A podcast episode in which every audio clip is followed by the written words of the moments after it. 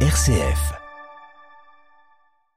Une guerre entre deux armées au Soudan et les civils qui en payent le prix fort. Une centaine d'entre eux ont déjà été tués ce week-end dans les affrontements qui opposent l'armée soudanaise à des groupes paramilitaires. Des affrontements qui s'étendent désormais à tout le pays et qui inquiètent la communauté internationale. À la une de ce journal également, le désert central syrien toujours menacé par l'État islamique. Nous irons également en Colombie où un important groupe paramilitaire se dit prêt à signer un accord de paix avec le gouvernement.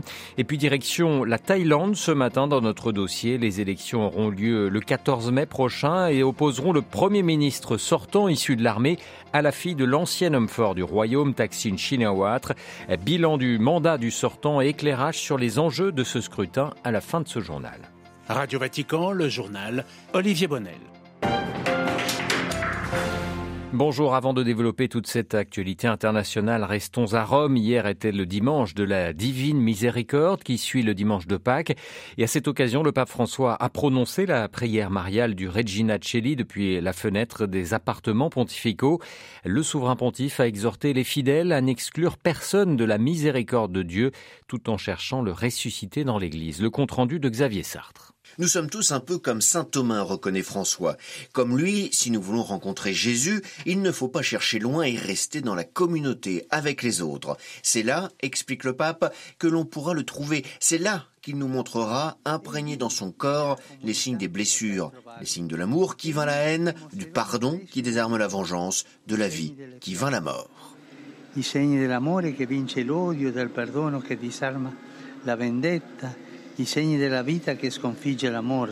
Jésus ne se montre pas à Thomas d'une manière spectaculaire, mais en lui présentant une nouvelle fois au milieu de ses disciples ses plaies, les preuves de son amour, les canaux toujours ouverts de sa miséricorde. Nous aussi, aujourd'hui, nul besoin de le chercher dans un événement particulier, spectaculaire ou éclatant, poursuit le Saint-Père. Il suffit de demeurer dans la communauté, dans l'Église, en acceptant le défi d'y rester, même si elle n'est pas parfaite. Malgré toutes ses limites et ses chutes, qui sont nos limites et nos chutes, notre mère l'Église est le corps du Christ. Et c'est là dans le corps du Christ que s'imprègnent encore et toujours les plus grands signes de son amour, affirme François. Cela doit aussi nous amener, ajoute-t-il, à nous demander si nous sommes prêts à ouvrir les bras aux blessés de la vie, sans exclure personne de la miséricorde de Dieu, mais en accueillant tout le monde, chacun comme un frère comme une sœur. Xavier Sartre. À l'issue de cette prière, le pape a défendu la mémoire de son prédécesseur Jean-Paul II.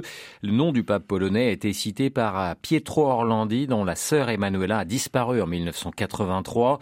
Dans une émission télévisée la semaine passée, Pietro Orlandi a fait écouter un enregistrement anonyme accusant Jean-Paul II de pédophilie des conclusions offensantes et infondées a rétorqué hier le pape François. Le Saint-Père qui, à la fin de cette prière, a fait part, partager son inquiétude devant les violences au Soudan, l'armée sous le commandement du président Al-Bourhan et les paramilitaires du général Daglo se livrent depuis samedi à des affrontements sanglants. Une centaine de civils ont déjà été tués.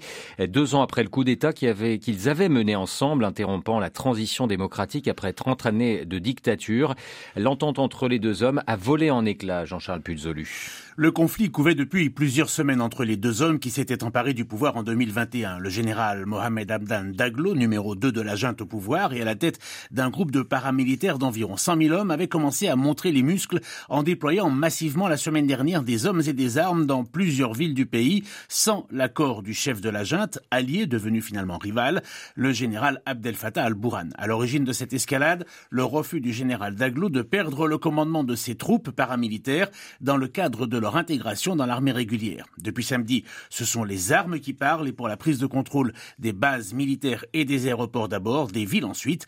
En 48 heures de combats acharnés à l'arme lourde, appuyés par des raids aériens, le bilan est déjà très lourd, près d'une centaine de morts, plusieurs centaines de blessés, des habitants à Khartoum terrés chez eux et des hôpitaux déjà à court de sang, d'équipements de transfusion et d'autres matériels vitaux. Eau et nourriture commencent même à manquer et l'aide du programme alimentaire mondial de l'ONU a été suspendue suite à la mort de trois humanitaires. Une situation dramatique dans un pays parmi les plus pauvres au monde et dans lequel un tiers des 45 millions d'habitants avaient déjà besoin d'aide humanitaire avant cette flambée de violence. Merci beaucoup Jean-Charles Puzzolu. Une flambée de violence qui inquiète toute la région. Le Tchad voisin a fermé sa frontière. La Ligue arabe et l'Union africaine se sont réunis en urgence pour condamner les affrontements et trouver une solution politique. Depuis le Japon où un sommet du G7 des chefs de la diplomatie a lieu en ce moment, les ministres des Affaires étrangères américains et anglais appellent à la cessation immédiate des violences au Soudan. Partons en Syrie où le groupe terroriste État islamique est toujours bien présent. Hier, dans le désert central syrien, deux attaques ont ciblé des bergers, des ramasseurs de truffes des sables. Elles sont très prisées dans la région. Le bilan est lourd, au moins 41 morts, dont 24 civils. À Beyrouth, la correspondance régionale de Paul Ralifé. Dans le vaste désert central de Syrie qui couvre plus du tiers du territoire, les combattants du groupe État islamique ciblent régulièrement les ramasseurs de truffes et les bergers pour se constituer un butin de guerre. Très appréciée, la truffe des sables est ramassée entre février et avril et le prix du kilo peut atteindre 25 dollars dans un pays où le salaire mensuel moyen plafonne à 18 dollars. Les cellules du groupe État islamique attendent généralement la fin du ramassage pour attaquer les équipes qui sont protégées par des miliciens pro-gouvernementaux avant de s'emparer de la récolte. Depuis début février, plus de 140 civils et autant de soldats syriens ou de supplétifs de l'armée ont été tués par des djihadistes qui ont intensifié leurs attaques dans le désert central de Syrie. Des dizaines d'autres civils ont été enlevés lors de ces raids pour être échangés contre des rançons ou être enrôlés de force dans les rangs de l'organisation. Le groupe État islamique s'en prend également à des bergers pour s'emparer de leurs troupeaux. Ce dimanche, des djihadistes juchés sur des motos ont ouvert le feu et tué cinq bergers dans la province orientale de Deir. Paul Khalife, Beyrouth, RFI pour Radio Vatican. Le ministre chinois de la Défense est en visite en Russie. Ling Shangfu a salué hier ses liens forts de son pays avec Moscou lors d'une rencontre avec le président russe Vladimir Poutine au Kremlin. Le ministre chinois a annoncé que les relations entre la Russie et la Chine étaient déjà entrées dans une nouvelle ère. C'est la première visite à l'étranger de ce ministre depuis qu'il a pris ses fonctions. Un verdict très attendu ce lundi devant le tribunal de Paris, celui concernant Airbus et Air France dans le crash du vol Rio-Paris. 1er juin 2009, le vol Air France 447 reliant Rio de Janeiro à Paris s'était abîmé en pleine nuit dans l'Atlantique. Quelques heures après son décollage, la catastrophe avait causé la mort de 228 personnes. Le parquet a requis la relaxe contre les deux entreprises, mais les familles des victimes espèrent une condamnation pour négligence et manquement. Partons en Colombie à présent avec ce pas de plus vers la paix. Hier, un groupe dissidents des FARC, l'ancienne guérilla armée, annonçait se dire prêt à négocier un accord de paix avec le gouvernement.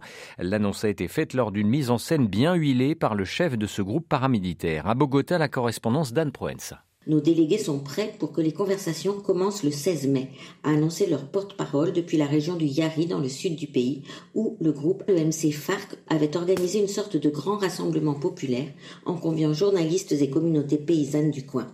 Leur chef, Ivan Mordisco, que le gouvernement précédent s'était vanté d'avoir abattu en 2022, est apparu en treillis et en armes comme tous ses compagnons. Son organisation, qui se considère comme les vrais héritiers des FARC, regroupe selon les autorités près de 3000 hommes qui avaient refusé de signer l'accord de paix de 2016 et qui sont dispersés en différents fronts. Ils se financent grâce au trafic de drogue et à l'extorsion. Le gouvernement de gauche de Gustavo Petro, en poste depuis août dernier, a déjà ouvert des négociations de paix avec la guérilla de l'ELN et a lancé des contacts avec le cartel du clan du Golfe dans le cadre de son ambitieuse et délicate politique de paix totale qui prévoit de négocier la paix avec tous les groupes armés colombiens, quels qu'ils soient. Anne Proenza, Bogota pour Radio Vatican. Un destroyer américain a navigué hier dans le détroit de Taïwan, annonce faite ce lundi matin par la marine américaine. Un transit dans des eaux où la liberté de navigation et de survol en haute mer s'applique conformément au droit international, a précisé Washington. L'annonce est faite une semaine après des exercices militaires importants menés dans la région par la Chine. Pékin a dénoncé un battage médiatique de la part des États-Unis. Et puis la junte birmane a libéré ce lundi plus de 3000 prisonniers, une amnistie décidée à l'occasion du nouveau nouvel an bouddhiste. On ne sait pas en revanche si euh, ces prisonniers, euh, les prisonniers concernés sont ceux qui ont été arrêtés depuis le coup d'État de la junte militaire il y a deux ans et la vague de répression qui s'en est suivie. Ce nouvel an bouddhiste euh, n'a pas donné lieu à des festivités partout en réponse à un raid meurtrier dans le centre du pays la semaine passée.